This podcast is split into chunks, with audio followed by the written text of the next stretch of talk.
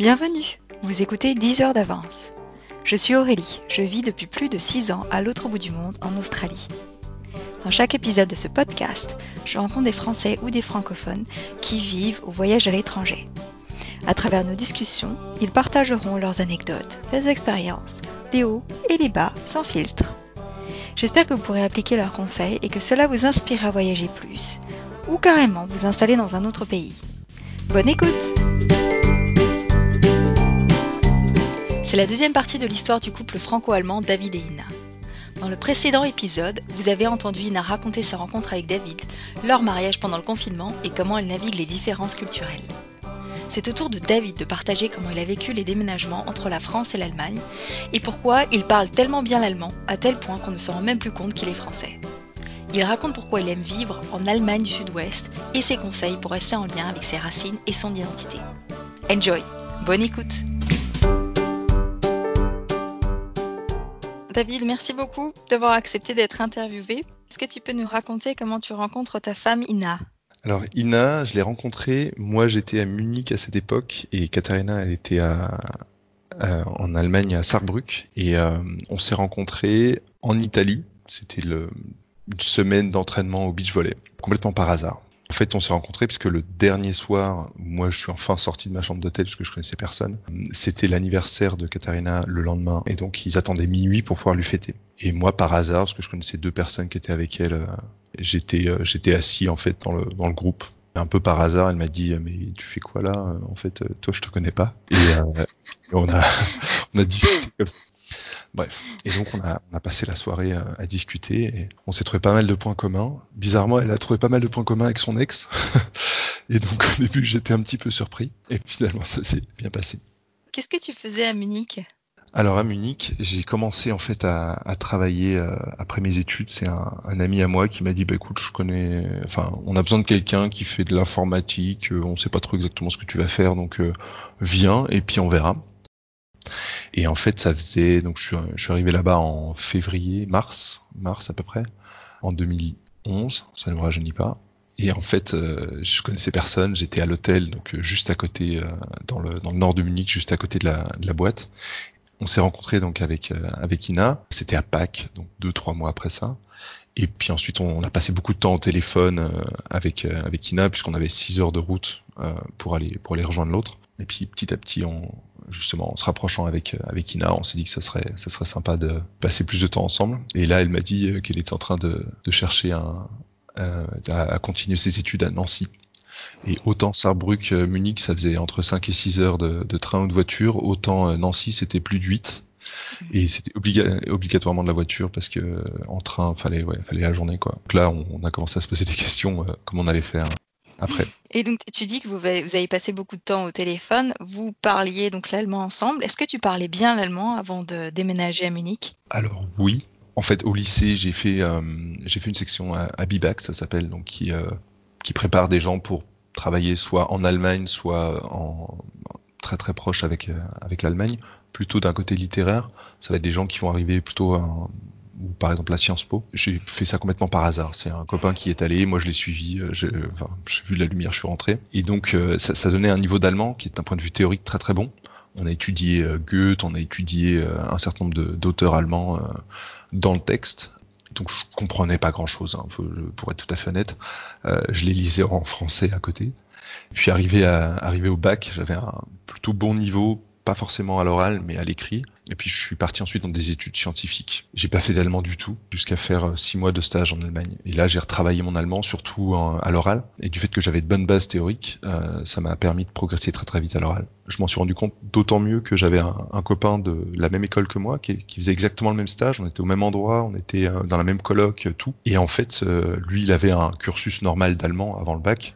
Il était bon, mais euh, mais il y avait plein de structures, euh, de, connaissances théoriques en fait qui lui manquaient. En fait, il a il a moins progressé parce qu'il a moins, euh, peut-être aussi parce qu'il est moins d'intérêt là-dedans. Moi, j'avoue que ça, ça, m'intéressait de pouvoir à chaque fois, que je sortais une phrase et que je me dis ah non là j'ai fait une faute et là aussi, et là aussi, et là aussi, de dire après ah non en fait la prochaine fois j'essaie de faire attention, mais c'est pas facile. Après, j'ai passé un an et demi en Allemagne après la fin de mes études d'ingé dans un autre cursus. Et là, j'ai parlé allemand aussi beaucoup. j'ai mon ex aussi avant de rencontrer euh, Katharina qui avec qui on parlait allemand. Je, je, je mentionne l'ex parce qu'en fait c'est euh, c'est très bien d'avoir quelqu'un qui te connaît au quotidien et qui parle tout le temps avec toi et qui te dit cette faute là tu l'as fait tout le Mm. temps cette erreur là tu l'as fait tout le temps corrige ça et tu verras ça ira vachement mieux enfin en gros c'est un, un prof à la maison quoi euh, et qui en général en plus prend un peu des pincettes pour te le dire ça dépend des moments et donc euh, donc j'avais un ouais j'avais un, un bon allemand et puis euh, et puis j'avais passé aussi pas mal de temps à essayer de d'effacer mon accent français donc en fait, quand on s'est rencontré avec Katharina, elle savait pas que j'étais français au tout début. Enfin, elle a compris au fur et à mesure en fait, mais au début, elle, elle y croyait pas. Ah ouais, c'est génial. C'est je, je sais pas si c'est génial. On m'a déjà dit aussi que j'avais un accent un peu de, de, de bouseux du sud de l'Allemagne. C'était pas. C'était Bon, bien moi, parce je que j'avais un accent un allemand. parce- euh, Oui, voilà. exactement. Je l'ai je l'ai Parce bien que les gens ne savent pas que tu es français. C'est que tu as fait vraiment un super travail euh, sur ton accent. Alors j'ai deux trois petites techniques aussi pour faire semblant. j'ai un accent, c'est une espèce d'amalgame de plein d'accents différents euh, des, des différents endroits où j'étais en, en Allemagne. Et en fait, il n'y a pas une personne qui sait d'où ça vient, et à chaque fois ils se disent, oh, ça vient, il vient d'un autre coin. C'est pas tout à fait l'accent de chez nous, mais euh, ça a l'air à peu près, euh, à peu près allemand, donc il doit juste pas être du, de la région, quoi. Et comme ça, j'arrive à esquiver pas mal de, pas mal de tests. tu as énormément progressé grâce à tes relations amoureuses. Moi, j'aime bien cette histoire. Alors oui, alors faut savoir que mes relations amoureuses, j'ai donc passé six mois avec cette euh, cette, cette ex-copine, mais après ça fait huit ans, enfin ça fait neuf ans maintenant qu'on est ensemble avec avec Katharina. C'est surtout elle qui a passé beaucoup de temps aussi à. J'ai j'ai eu pas mal de pas mal de moments, notamment quand on se quand on se fightait en fait, hein, dès qu'on Mm. dès qu'on commence à dès qu'elle commençait à perdre un petit peu le dessus, euh, c'était c'était le moment de ressortir les ah tiens là au fait t'as une erreur de langage. Ou toi, t'as envie de dire, écoute, si tu veux, on passe en français, mais là, je suis énervé et clairement, j'ai pas besoin que tu me corriges mon, mon allemand. Voilà, ça fait partie du jeu. Parlons-en justement, parce que euh, la langue, effectivement, on peut l'apprendre dans les livres, mais il y a quelque chose qu'on peut pas apprendre, c'est- en fait la culture et les différences culturelles. Donc, est-ce que tu peux un peu euh, m'en parler de ces différences culturelles et quelles sont les différences que tu as observées, notamment en vivant avec, euh, avec Ina? Il y a des différences culturelles. Après, je connais essentiellement le, sud-ouest de l'Allemagne, donc qui est un petit peu plus catholique que, que le reste, je pense, et donc notamment au niveau des traditions. Katharina aussi vient d'une famille catholique, et moi je ne le suis pas. Je pense qu'il y a aussi des traditions familiales qui sont pas forcément liées aux, Allemands ou aux Français, et des différences aussi qui sont liées à nous et pas forcément aux, nationalités, on va dire. Un des gros sujets de, de discorde qu'on a pu avoir, c'était euh, de la période de Noël. Il y a un certain nombre de fêtes, euh, de rendez-vous en Allemagne euh, à tenir et que je ne connaissais pas du tout. Il m'est arrivé de me planter sur un certain nombre de rendez-vous comme ça et, de la décevoir euh, dans les grandes largeurs. Et notamment, bah, la- le premier Noël passé ensemble, elle m'a préparé un petit euh, calendrier de l'Avent qu'elle avait fait elle-même. Elle avait découpé des petits cœurs. Enfin, elle s'était fait, elle s'était donné un mal fou et moi, j'avais rien fait du tout. Et, euh, et, pareil, je crois que c'est aux alentours du 6 décembre, il y a la, Saint-Nicolas où euh, on offre des petites, des petites sucreries aux gens, des, notamment, enfin, c'est un peu leur, euh, leur Père Noël en avance chez eux. À chaque fois, j'oubliais quoi, parce que parce que c'était pas du tout une tradition chez moi, et ça nous a fait, ouais, ça, ça- ça- je pense que ça lui a fait mal pendant un moment. Après, je pense que c'est aussi de, c'est aussi le prix à payer quand tu sors avec euh, avec un étranger, de te dire bah voilà, elle n'a pas forcément la même culture et tout ce qui est important pour moi est peut-être pas forcément important pour lui. Je pense aussi, ouais, c'est c'est pas forcément que lié aux différences culturelles, mais aussi aux différences culturelles mais familiales, euh, Mm. les différentes traditions. Donc il y a ça, il y a eu, euh, y enfin, j'avoue qu'il y a eu pas mal de plâtre que mon ex-copine a justement essuyé sur euh, la manière de communiquer, sur la manière de comprendre les mots, sur la manière de, où, justement il y avait des choses que je croyais avoir compris, en fait c'était pas le cas et euh, on s'en est rendu compte a posteriori. J'ai pu éviter un certain nombre de, de problèmes avec Katharina parce que justement je les avais déjà eu avant. Et est-ce que depuis tu te, tu te rattrapes pendant la période de Noël? Est-ce que tu lui offres le petit chocolat à la Saint-Nicolas et tu lui fais également un, un calendrier de l'Avent? Alors, je pense qu'il y a aussi beaucoup de compromis à faire. Donc oui, en général, j'essaye le, j'essaye le chocolat à la Saint-Nicolas, mais c'est, c'est un petit, c'est, c'est très spontané, on va dire. Je, j'ai, j'ai du mal à, à, planifier ça. Clairement, le, le calendrier de l'avant, non, c'est, c'est trop difficile pour moi. Je, j'y arrive pas. Je pense que pour elle, elle se dit, voilà, cette génération-là, c'est mort. Le jour où on aura des enfants, peut-être, euh, ce sera, ce sera, ce sera pour eux, quoi. Elle le fera pour eux. Et voilà. C'est là de ce côté-là, effectivement, je pense que je la, je la déçois à chaque fois. Et, euh, c'est une déception euh, voilà, et puis euh, elles sont toutes en fait. voilà, je pense que je pense que chaque année elle se dit peut-être que cette année. Puis, Déception planifiée.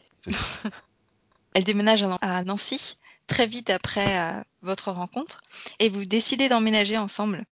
Comment vous avez pris cette décision? Parce que c'est un peu risqué finalement quand on vient de se rencontrer de décider euh, de vivre ensemble. C'est d'ailleurs ce que lui ce que lui a dit sa famille en fait. Elle lui a dit c'était sûr que c'est pas un petit peu tôt?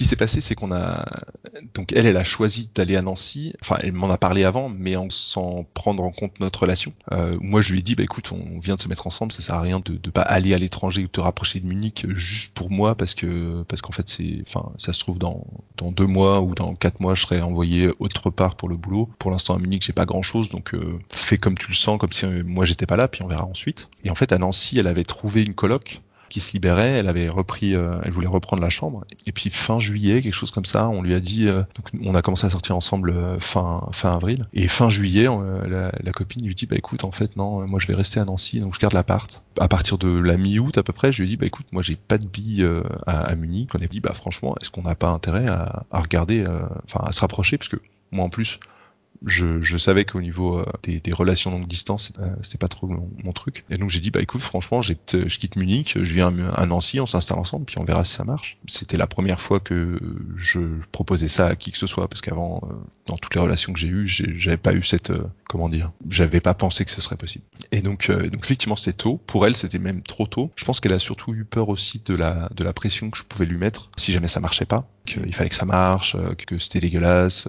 Enfin, si si ça n'avait pas marché on en a parlé aussi. Je lui dis, bah, moi, jamais ça marche pas, je, ouais, je, me débrouillerai. Enfin, j'ai pas j'ai pas d'attache à Munich non plus, donc j'en aurais pas à Nancy, c'est pas très grave. Et puis l'avantage de Nancy aussi, c'est qu'on était tous les deux en tiers lieu, c'est-à-dire qu'on avait tous les deux pas de réseau sur place. Donc il a fallu qu'on parte de zéro tous les deux. Ça c'était bien, c'était plus facile. Après on a on a déménagé après Nancy, après son, son année, on est on est allé à Saarbrück et là elle elle avait déjà tout un réseau, elle connaissait plein de monde, elle avait sa famille, etc. Alors que moi j'étais un peu plus, enfin je partais de zéro. Mm. Donc, euh, donc c'était oui, c'était un peu tôt, mais euh, finalement c'est bien, ça c'est bien fait. Oui, en plus vous avez déménagé euh, quatre fois en huit ans, c'est ça? Donc Nancy ensemble, vous êtes allé à Saarbrücken, plus Grenoble, et puis maintenant Tübingen. Donc il y a quand même quatre déménagements, et à chaque fois tu as dû trouver du travail. Comment ça a mm. été pour toi? Est-ce que ça a été facile? Alors moi j'ai l'avantage d'avoir un, bon diplôme enfin un diplôme d'ingénieur, euh, un master euh, en France, qui est à peu près reconnu partout. Euh, je travaille en Allemagne, donc c'est qui reconnaît un certain nombre de, de, de choses que j'ai que j'ai pu faire.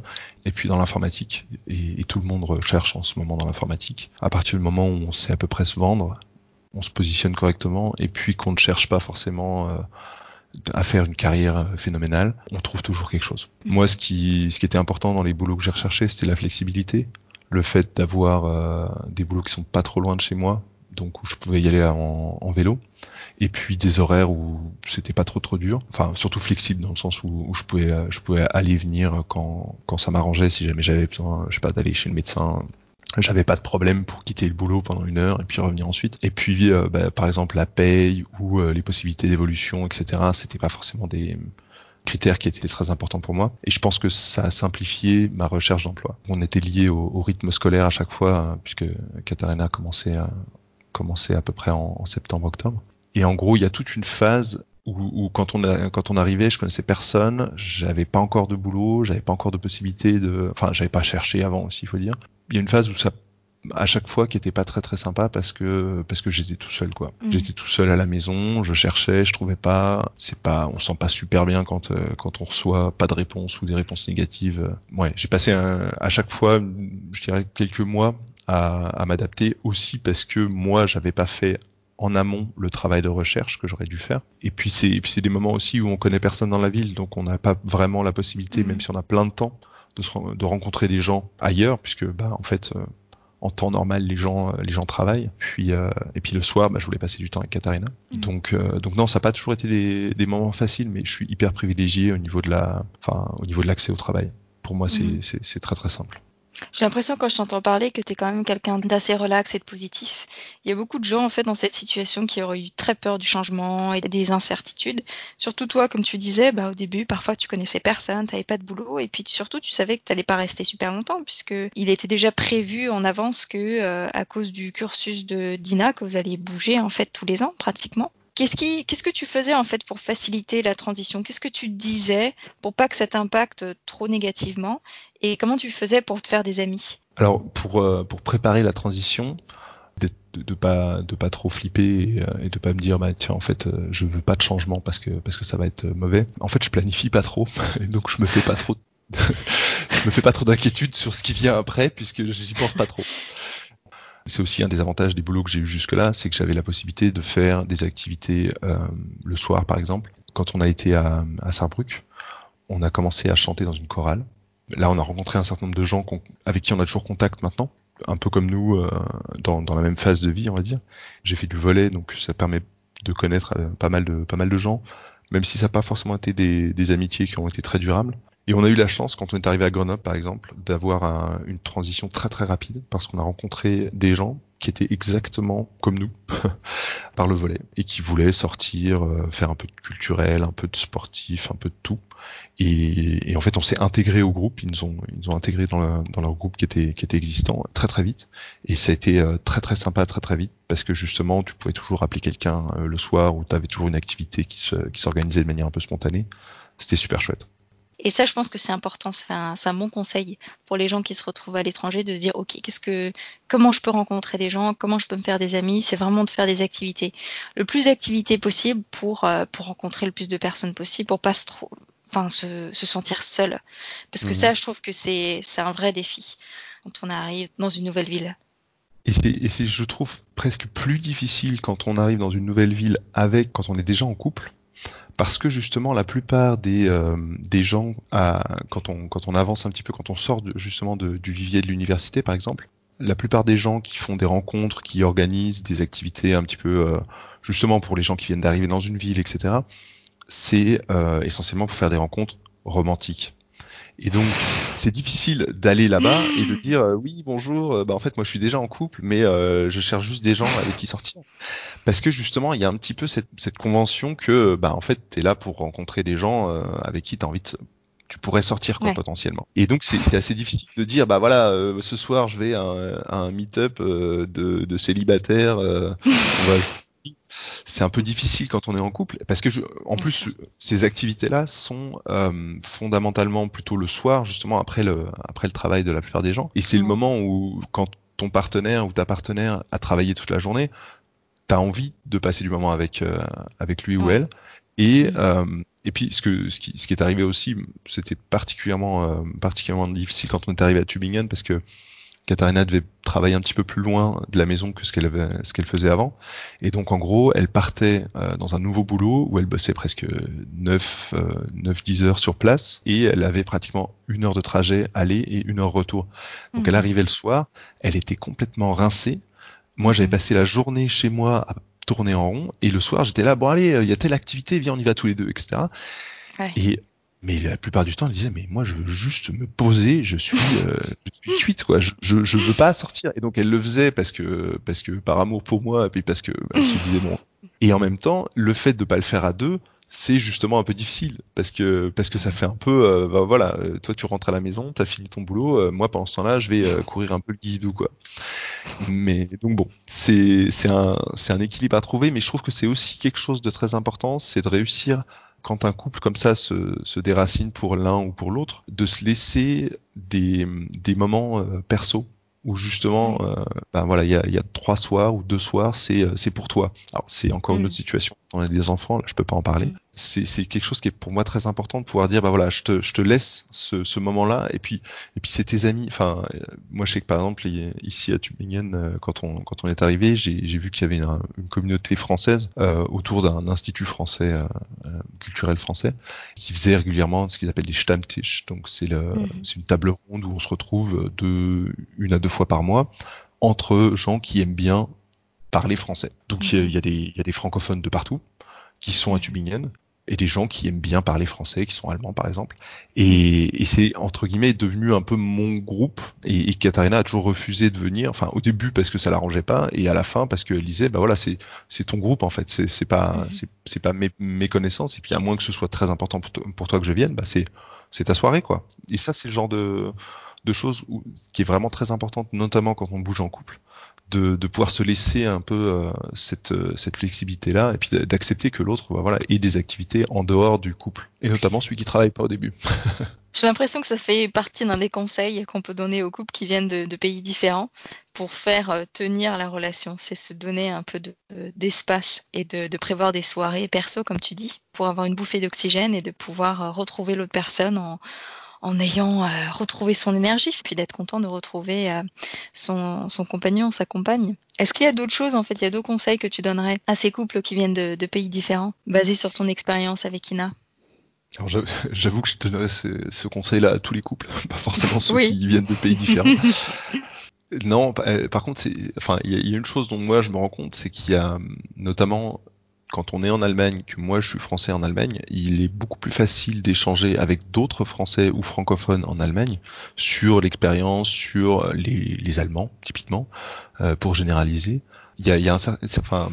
Je sais pas, une espèce de culture commune et enfin avec les francophones, pas forcément les Français. J'ai des, des, copains qui viennent de, de Belgique, du Togo, euh, qui avec qui on a pu discuter justement de entre guillemets des, des, des, différences culturelles et ce qui pour nous est naturel et, euh, et, et pour l'Allemagne euh, pas forcément. Et c'est quelque chose, je pense que que Katharina a pas forcément elle envie, enfin elle a pas besoin, elle a pas envie de, de comprendre ça et, et c'est tout à fait euh, c'est tout à fait légitime. Mais par contre il y a en fait avec donc la, la communauté de celui qui, qui est déraciné toujours une espèce de euh, comment dire de, de lien un peu un peu plus facile à trouver et, et, moi, je me rends compte qu'avec la communauté francophone en, à Tübingen, j'ai euh, des liens très forts que, que Katharina n'aura pas forcément en fait. Et, et c'est pareil, il faut, il faut accepter ça. Que, que ce genre de, enfin que qu'une communauté en fait puisse rester une communauté à l'étranger, parce que parce que mine de rien, c'est il y a un certain nombre de choses qui nous rapprochent, qui sont pas forcément simples à, à comprendre ou à connaître de, de l'extérieur, mm-hmm. à part si on se donne vraiment le, le temps et, euh, et, et, si on trouve le temps et l'énergie pour, euh, pour apprendre ça parce que ça nous intéresse quoi. Mm-hmm. Et donc euh, mm-hmm. et donc c'est oui c'est tout à fait normal de vouloir euh, bouger avec des gens de du, enfin ouais, qui nous ressemblent culturellement ça veut pas forcément dire qu'on veut être que avec ces gens-là. Au contraire sinon on serait pas c'est pas pour mm-hmm. ça qu'on on serait venu à l'étranger ouais. Quelque part c'est assez accepter la différence de l'autre les différences culturelles. C'est ça c'est d'autant plus vrai et d'autant plus important que l'autre personne n'a pas forcément, enfin, si, si celui qui, qui est déraciné n'a pas de, ne maîtrise pas très bien la langue. Oui, je pense que la communauté, surtout en ce moment avec Commit, c'est important. Faut, on se sent soutenu, euh, comme tu disais, on, on, est avec des gens euh, qui, qui, qui ont le même, euh, le même background, les mêmes références, que ce soit le même sens de l'humour aussi. Donc ça mmh. fait du bien. Je pense que on peut aussi obtenir des conseils, euh, des, des, petits trucs et astuces, surtout quand on débarque dans une nouvelle ville, de comment les choses fonctionnent. Et puis, euh, ça aide à se sentir à l'aise. Je pense que c'est très important quand on arrive quelque part, de aussi de se dire, OK, euh, je connais personne ou je ne connais pas comment ça fonctionne, mais je vais y arriver. Il y a d'autres personnes qui sont là depuis des années, qui s'en sortent très bien, ils ont l'air très heureux ici. Donc quelque part, ça fonctionne. En... C'est comme un exemple finalement. Qu'est-ce qui te plaît en Allemagne et qu'est-ce qui te plaît moins? Bonne question. Je ne sais pas si c'est juste moi. J'ai l'impression qu'en Allemagne, les villes sont plus vertes.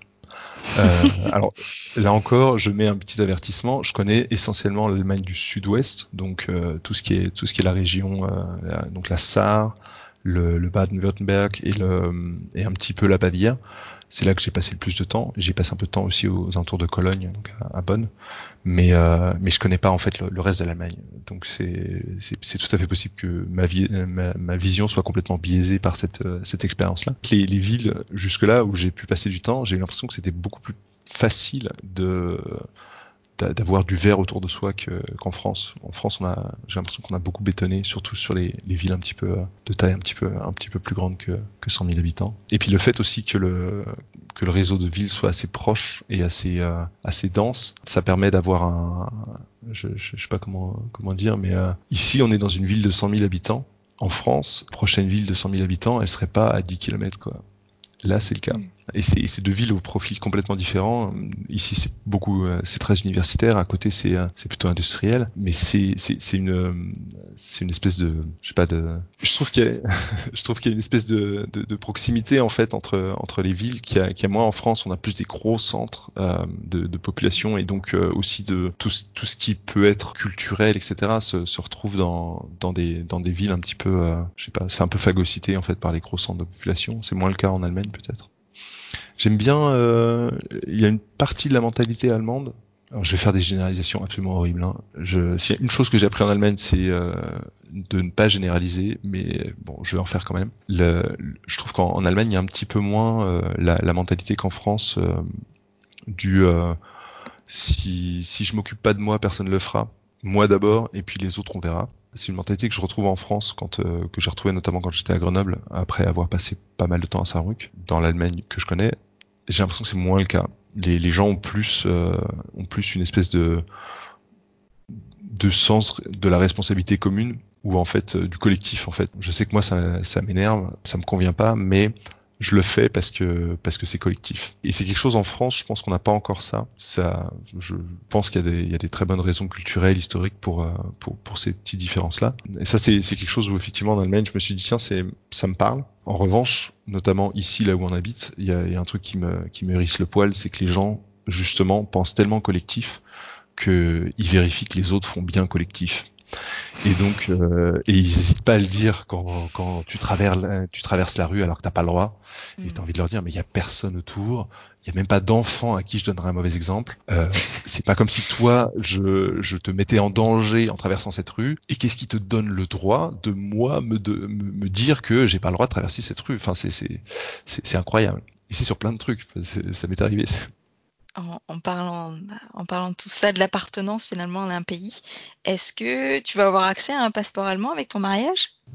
Un petit peu plus facilement, mais en fait, euh, j'aurais pas besoin de ça. J'ai, en gros, le, pour euh, pour être citoyen allemand, pour demander la citoyenneté, il faut euh, il faut justifier d'un d'une résidence, euh, justifier qu'on paye ses impôts, donc euh, qu'on travaille en Allemagne, qu'on a, je crois qu'il faut même un CDI. C'est pas très chouette, euh, je trouve, parce que moi j'ai la chance d'avoir un CDI, mais si on était, je sais pas, si j'étais en à mon compte ou autre, ce serait peut-être plus mmh. difficile. Il faut justifier d'une maîtrise de l'allemand et d'avoir passé un certain temps en Allemagne. Et j'avais en fait tous ces tous ces critères sans avoir besoin d'être marié donc je l'ai pas mhm. fait pour ça. Mhm. Euh, le fait d'être marié réduit en fait le, la période que tu es censé euh, avoir passé en Allemagne. C'est-à-dire que je crois mhm. que c'est, il faut justifier de 6 ou 8 ans, euh, et puis ça, ça, ça diminue d'un an ou deux, euh, voire un peu plus le, le temps que tu es censé passer en Allemagne pour, pour demander cette citoyenneté. C'est pas vraiment un critère. Hein. Et la dernière question, qu'est-ce que tu as appris à l'étranger sur toi-même? Appris à beaucoup mieux écouter, parce qu'en fait, bah, au début, je parlais un peu l'allemand, mais euh, j'étais quand même pas suffisamment bon pour participer aux conversations comme je voulais. Autant en France, je pouvais parfois prendre pas mal de place dans une conversation, autant là, euh, j'ai été obligé de beaucoup, beaucoup écouter, et à chaque fois que j'avais euh, un bon mot, une blague ou un, vrai truc à, ajouter dans la conversation, bah en fait je me mordais la langue parce que parce qu'il fallait 10 minutes avant de trouver tous les mots, donc euh, j'aurais j'aurais complètement coupé la conversation. Ça, m'est arrivé d'ailleurs hein, de, de, le faire et puis de, vouloir dire ah oui il y a une blague et puis et puis en fait tu passes 10 minutes à essayer de trouver les mots pour la blague, les gens t'aident et, puis en fait, à la fin la blague elle est pas drôle parce que déjà de base elle est pas drôle et, et en plus traduit ça marche pas du tout, c'est c'est basé sur des références, enfin bref. Et, et en fait en France on, on se rend pas compte mais on le fait tout le temps de, de se baser sur des références communes ou de faire des blagues pas drôles mais que t'es obligé de faire. Non, j'exagère peut-être un peu. Ben voilà, j'ai beaucoup, j'ai beaucoup écouté. Euh, j'ai pas forcément tout compris non plus. Je me suis rendu compte que, ouais, quand on a une chose qui est, drôle en France, c'est qu'on a tendance avec les étrangers à les couper quand ils parlent. Si jamais ils font une erreur quand ils parlent, dès que dès qu'il y a quelqu'un qui fait une erreur, en fait, on, on reprend le mot ou euh, la phrase que la personne voulait dire en, dans sa version correcte, mais en la coupant. Et c'est très très très perturbant pour les gens. Et je me suis rendu compte que je faisais ça alors qu'en Allemagne et en, Angleterre par exemple, enfin dans les pays anglo-saxons, ils le font pratiquement pas. Ce qui est difficile parce qu'en même temps, quand tu cherches un mot, que tu es coincé sur ce mot et que tu peux pas finir ta phrase, t'aimerais bien que les gens essayent de, te donner, je sais pas, des pistes ou de te proposer des mots. Et là, les gens ils te regardent et ils attendent que tu finisses. Alors qu'en France, on les aurait coupés 15 fois. Et la phrase, euh, elle est complètement bancale, mais euh, les gens, ils, arrivent à peu près à savoir ce que tu veux. En France, on aurait essayé de, redresser d'abord la phrase. Et, je me suis rendu compte que je faisais ça moi-même, alors que j'en étais conscient qu'il fallait pas le faire. C'est ces genres de, choses où j'ai fait un peu attention. Et puis, euh, et puis aussi, ouais, ce, ce à quoi je m'attendais pas, c'est que quand t'es étranger, quand t'es étranger dans un pays, on te colle justement cette, cette étiquette de ta nationalité. Et donc moi, quand je faisais quelque chose, j'étais le français. Et donc, donc je sais pas, il y a eu un jour où un, à la fin d'un traitement, j'ai renversé par erreur euh, la bière d'un copain et il m'a dit ah les Français vous respectez pas la bonne bière. J'étais là mais enfin c'est moi quoi. Enfin et puis euh, je l'ai pas vu ta bière. Et c'est le genre de généralisation en fait qu'on a tendance à faire. C'est pour ça que je disais je déteste les. Enfin je fais attention à pas en faire parce que parce que il y a que moi quoi. Et, de même que les différences culturelles en, dans un couple sont en fait liées à deux personnes et, et c'est il y a tellement il y a tellement de contexte autour de ça ça ok la nationalité joue un peu mais il y a tellement de choses aussi. Euh, je suis sûr que même dans la même famille, enfin si, si on prend si on prenait mon frère par rapport à moi, il y aurait il y aurait déjà des différences culturelles qu'on a on a grandi ensemble, mais entre temps euh, on a on a eu d'autres euh, d'autres chemins et, et, ça se trouve c'est pas le même français que moi. Et c'est pour ça que c'est difficile justement de, de, vivre avec cette espèce de d'attente des autres de représenter le français.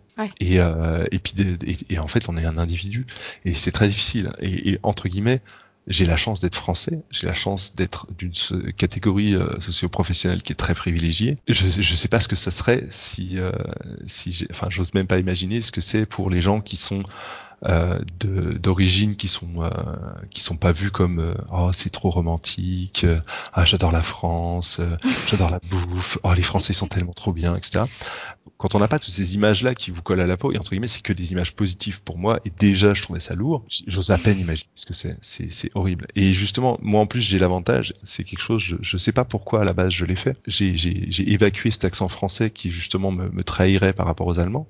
Et en fait je me rends compte que les que les enfin, l'attitude des gens change à partir du moment où ils savent que je suis français complètement. Mhm. Et, j'imagine que si jamais j'avais un accent, que ce soit français, que ce soit mhm. turc, que ce soit un accent en fait étranger, tu peux pas euh, décoller cette image de toi en fait. Et euh, que, que, les gens te mhm. collent systématiquement dessus.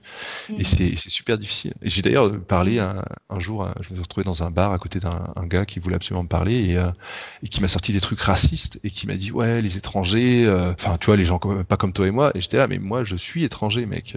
Enfin là t'es en train de ouais non mais je parle pas comme toi et moi bah ouais, mais enfin, si tu dis les étrangers, en fait, je suis dedans. Mais non, toi, tu peux, tu peux pas être étranger. Et si jamais, justement, soit ça se lisait sur mon mm. visage, soit ça s'entendait directement dans, dans mon discours, mm. euh, j'ose à peine imaginer ce que, ce que, ce que ce serait, quelque chose d'assez assez difficile. Et, mm, je suis d'accord, c'est un bon point, l'accent. C'est vrai que quand on s'expatrie, on s'en rend compte d'à quel point ça peut être difficile, notamment pour, euh, pour les gens qui, qui viennent en France, qui ont un accent, qui parlent pas correctement, de, de faire face à ça, parce que c'est effectivement un défi, parce que les gens changent d'attitude et ils ont tout de suite un, préjugé ou ils se font une mm. idée en fait de, de, la personne basée sur sa nationalité. Et comme tu disais, mais au, au sein d'un même pays, il y a tellement de différences à différences culturelles, il y a plein de choses. Moi, par exemple, j'ai un accent, et puis tu parlais de, des Allemands qui ont, qui ont quand même souvent des, des choses positives à dire sur la France. Moi, j'ai vécu ça donc euh, en Europe quand j'étudiais, euh, quand j'étudiais au Danemark, euh, en Angleterre. bah, quand on disait ah, bah, je suis française, j'ai eu beaucoup de, choses positives en retour, mais là, maintenant que je suis en Australie, ben c'est un peu les deux. C'est c'est mitigé et puis souvent en fait ce qu'on dit des Français, c'est ah ouais mais les Français euh, ils sont agressifs, euh, ils sont désagréables, euh, ils se plaignent, ils sont directs où, souvent les gens ont un mouvement de recul. Parfois, quand je leur dis, bah, en fait, je suis française, ils disent, ah ouais, d'accord, moi j'ai été à Paris. Et souvent, on me raconte des, des histoires un peu euh, horribles mmh. quand les gens sont touristes, vont dans les restaurants avec des gens qui sont désagréables avec eux, ne les aident pas. Donc moi, j'ai eu un, un peu euh, cette situation où je me disais, oh là là, j'ai pas envie qu'ils sachent que je suis française. Donc moi aussi, je travaille énormément sur l'accent. Mais au final, on me demande, ben, d'où tu viens, t'as un accent? Donc c'est c'est vrai que c'est euh, c'est intéressant, mais je pense aussi de se dire bon bah ben voilà voilà c'est c'est qui je suis, euh, je viens de ce pays-là, j'ai grandi dans cette région, bah faut accepter qui je suis. Et puis tant pis pour les gens qui ont des préjugés. Et puis souvent on se rend compte que ils ont peut-être un a priori, euh, peut-être la première fois qu'ils nous rencontrent. Et puis au final, quand les gens font des efforts et puis euh, se lient d'amitié, euh, se lient d'amitié avec moi, ils se rendent compte qu'il y, y, a plein de préjugés qui qui sont pas du tout vrais finalement. C'est ça, et il faut, faut, réussir ouais. justement à, à, à, montrer aux gens qu'en fait on est on est une personne et que ouais. et que on est un on est complètement différent de ouais. justement l'image que qu'on se fait du français ou de ou de, ouais. de, de, qui on veut en fait. Ouais. Et et c'est enfin ouais c'est difficile de, de, de s'en débarrasser et je pense que c'est d'autant mmh. plus difficile pour les gens qui euh, bah, typiquement en France on a différents accents régionaux mais aussi on a des on a des gens qui qui sont francophones qui parlent le français comme première langue en dehors de la France en fait. Et, et ces accents là qui sont qui sont tout à fait euh, qui enfin qui sont normaux qui font partie de la francophonie sont considérés euh, sont considérés comme euh, comme pas ouais pas enfin c'est mignon c'est mignon oui. mais c'est euh, enfin on les regarde de haut quoi et ouais. alors qu'en France euh, enfin c'est quoi l'accent c'est quoi l'accent qu'il faut c'est l'accent de Paris ouais mm. c'est ouais. là, là, on vient d'avoir un ministre qui a un accent du sud euh, du sud de la France c'est assez mm. impressionnant ce qu'on qu entend dessus mm. Ouais. Bon, bah, merci beaucoup, euh, David, d'avoir partagé ton expérience avec moi. Bah, écoute, avec plaisir. Merci à toi. Merci beaucoup pour votre écoute. Si cet entretien vous a plu, abonnez-vous sur la plateforme de votre choix. J'ai hâte de vous retrouver pour le prochain épisode. À bientôt!